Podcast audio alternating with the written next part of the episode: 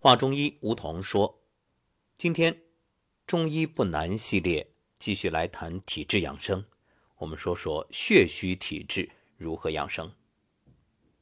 首先，血虚体质的特点是面色苍白无华或萎黄，唇色淡白，头晕眼花，心悸失眠，手足发麻，舌质淡，脉细无力。各位对照一下，有没有以上这些情况？”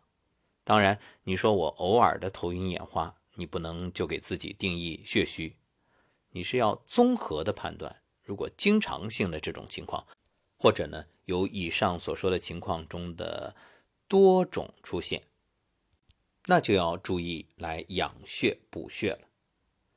如何进行一个调养呢？其实我们一直都给大家讲，开源节流。你不要一说身体虚，马上就想的是吃什么补什么，补什么呢？这个想法没错，但同时你还得有一个观点，就是节流，就是减少消耗。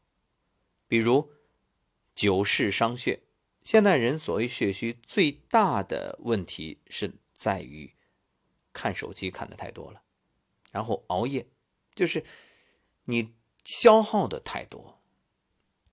还有啊，就是操心，你看每天这个事儿那个事儿啊，就像很多人虽然休息一天，看上去啥也不干，那比上班还累。为什么？操不完的心呀！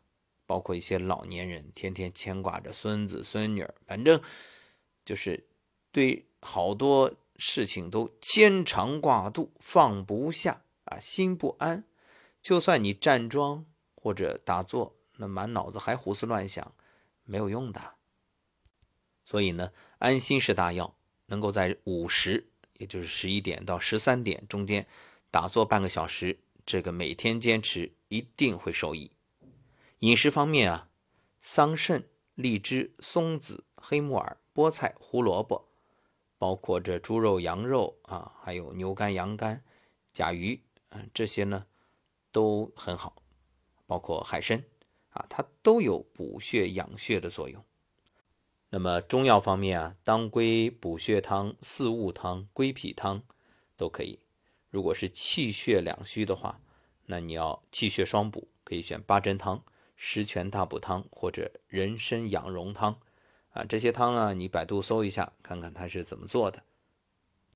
当然，你说我去配置这些丸剂可不可以？可以啊，到药房里看看。那有些是本来就是成药啊，更方便。还有一点也是很多人容易疏忽的，就是精神调养。因为血虚的人啊，经常是精神不振、失眠、健忘、注意力不集中，所以要振奋精神。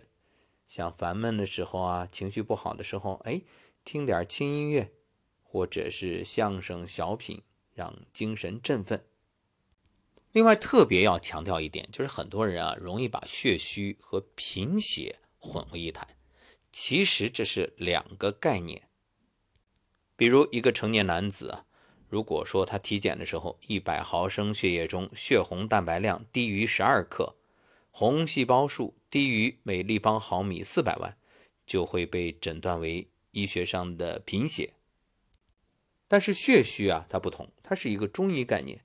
大家知道，中医一般不是用这些仪器去体检，而是通过舌诊啊、面诊啊、包括手诊啊等等。所以这里其实不管血红蛋白和红细胞的数量，诊断方法望闻问切，诊断标准就是身体的具体状况，比如脸色萎黄发白、唇舌颜色淡、指甲苍白、头晕眼花、心悸失眠、手指麻木等等等等这些。那女性呢，可能是月经量少、色淡，甚至闭经。啊，这就是血虚。说到血虚的原因啊，那很多，可能是因为受伤失血过多啊，也可能久病导致阴血虚耗，或者脾胃功能失常导致水谷精微不能顺利化生血液啊。这一点其实是很多人现在的问题，就是脾胃的问题。总而言之啊，不管是内因外因，反正是你体内的阴血亏损。不能濡养脏腑，所以呢，面色无华，头晕失眠。还有特别要提醒一点，就是虚不受补，很多人听完节目说：“哦，血虚，那我刚才说的这些食物大量的吃下去，注意暴饮暴食也是血虚的一个重要原因。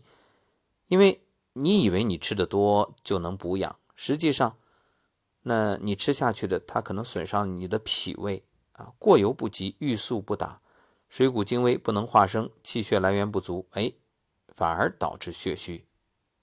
还有你看很多作家，他的血虚是什么？爬格子呀，呕心沥血。我们知道作家呢都得是熬夜写东西，那你时间长了耗的心血。什么叫呕心沥血？你弄明白这个成语，一听你看，那就懂了呀。那血不虚才怪。血虚呢，特别要注意健脾和胃，因为脾胃是血液生化之源，饮食有节，脾胃运化功能正常，则血液生成源源不断。所以啊，要想补血，先得健脾胃。脾胃强健，则生化之源不绝。前面为什么说四君子汤、四物汤当归补血汤？这都是来养脾胃的。另外，建议大家没事啊，多揉肚子，然后可以静坐的时候呢，双手掌心搓热，虎口交叉，然后男士呢左掌心在内，女士右掌在内，就是两掌上下交叠。贴在自己的神阙，也就是这个下丹田的位置。那静养的时候，就观想掌心的劳宫穴有能量源源不断的进去，啊，这是养脾胃的一个很好的方式。那么还有啊，要益气生血，因为血液的物质基础是精，而促进精化为血，它是需要气来做动力的。正所谓血气俱要，而补气在补血之先。阴阳并虚，而养阳在滋阴之上。所谓的善治血者，不求之有形之血，而求之无形之气。因此呢，昨天我们所说的这个气虚啊，这也是你要特别注意的，因为很多血虚的人，他都伴有气虚。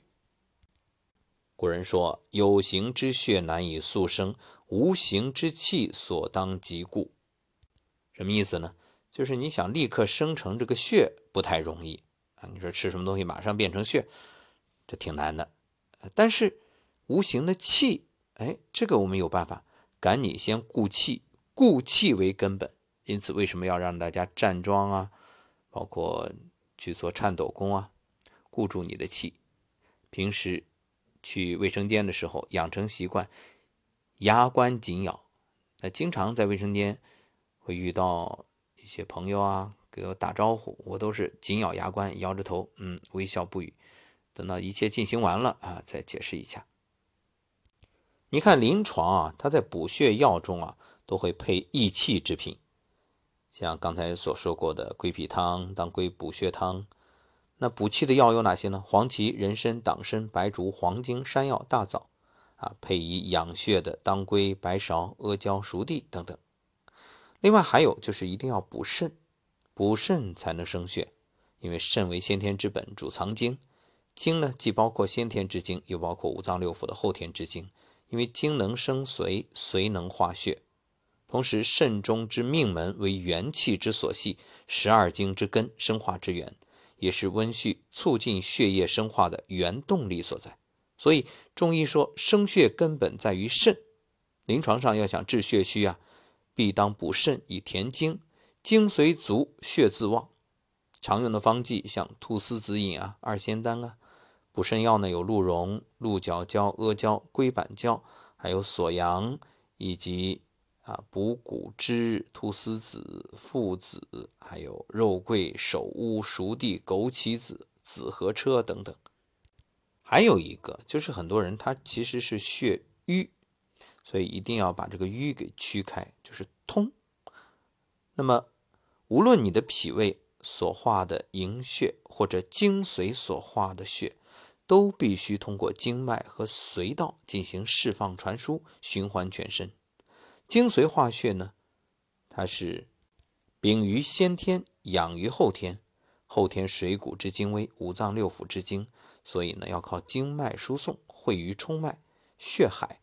与肾之大络相会，以滋肾，营骨髓。如果气血瘀阻，脉道不通，会造成骨髓乏养而枯竭，致使血液生化无有。所以这个时候啊，为什么你要做太极养生步，要做全身的拍打，就是一定要通啊。这一点我们大家要想明白，你不能光是一味的去吃去补，结果不通了。颤抖功其实非常好，别看它简单，大道至简啊。你看医生中医给你看病啊，一号脉哦，血瘀了，他会给你开药，开药的目的是什么？就是活血化瘀啊。当归、川穹、丹参、三七、丹皮、香附，哎，它都是。另外还有一点就是解毒来生血。无论你是内伤七情还是外感六淫，久了都可以化为火。你看，我们说六淫风寒暑湿燥火，火热之气最耗血伤阴啊，所以等于把你的这个精血都给你耗掉了。所以。我们生活当中，你看经常会有毒素，包括我们说经皮毒啊，就是皮经过皮肤吸入的、摄入的这些毒素啊，还有其他的，包括你每天吃各种药，它也是毒素啊，损肝伤肾，这都可以直接造成精髓匮乏，以致生血无源。包括你的相思成灾啊，每天心里边想啊，想人啊，想事儿啊，茶饭不思啊。对呀，时间长了，阴血亏虚嘛，就是这样，火大了耗的。我们说个最简单的道理，为什么你这一紧张或者一兴奋，口干舌燥，就就那么简单。所以，如果内陷邪毒或者七情欲火，会阻络成瘀，导致心血不生，这时候就需要清热解毒了。所以各位也就明白了，为什么说中医看病的同样的病，各种不同的治法。哎，这里边你看上去病是差不多的，但其实它导致疾病的原因有不同啊，内在又有很多的差别，可谓千差万别啊。所以常用的像犀角地黄汤、三黄石膏汤，还有五味消毒饮啊等等，像清热解毒的蒲公英、银花、连翘、白花蛇舌草、板蓝根、大青叶、黄连，还有黄柏、紫花地丁。大黄、紫草、茵陈、半枝莲啊，等等等等。当然，我要特别补充一句，就是你不要听完节目就照着节目去抓方子，这个我只能说你要慎重。我们说这些是给大家一个概念，但是具体情况具体对待，你还得是找有经验的中医给你把脉。好，话中医梧桐说，今天我们就说到这儿。关于阴虚的体质如何养生，归根结底一句话。心平气和，啊还是那句老话：诗音有节，起居有常，不忘坐牢。你只要把因做对了，果它是水到渠成的事儿啊。好，说完了血虚，明天的节目我们要谈谈阳盛体质如何养生。